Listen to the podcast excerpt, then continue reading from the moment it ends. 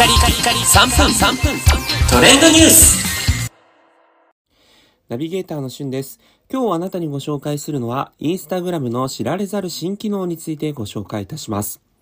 えつい最近ですね、インスタグラムのストーリーズ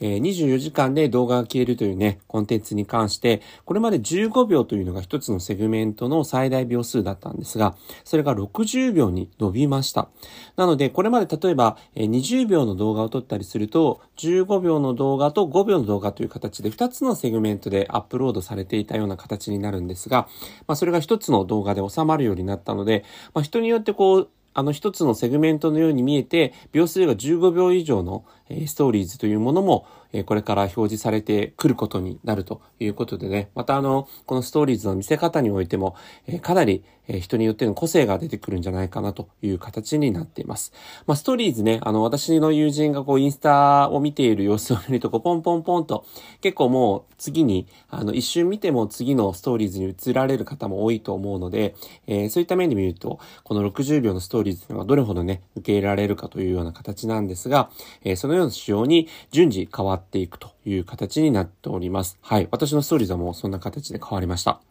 でさらにですね、最近、あの、インスタグラムのタイムフィードですね、見ていると、まあ、広告が多いような印象があるんですが、えー、左上にありますインスタグラムの文字ですね、アルファベットの文字をタップしていただくと、えー、そこに、実際にこう自分自身がフォローしている人、そしてお気に入りという2つのコマンドが出てくるので、え、例えばフォローしている人だけを見たいということであればそこを押すなり、もしくはあの仲いい友人とかをね、お気に入りの人たちだけ見たいということであればお気に入りのとこを押すと、え、それだけのタイムラインに仕様が変更するという形になってます。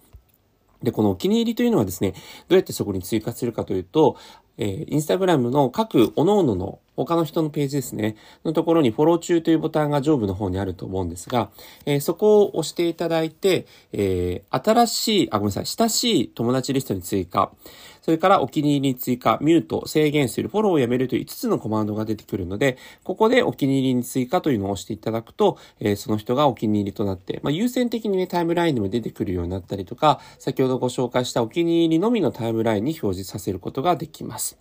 まあ、さらにストーリーズってね、24時間で消えるっていうことで、こう手軽に、え投稿できるというものになってますが、これはもう親しい友人だけにしか見せたくないなという場合は、親しい友達リストに追加というところに、えー、押した方だけが見られるようにですね、ストーリーズの下のところにこう親しい友達っていうね、あの緑のマークがそのようになってますので、ぜひそのあたりもぜひ皆さん活用してみてください。それではまたお会いしましょう。Have a nice day!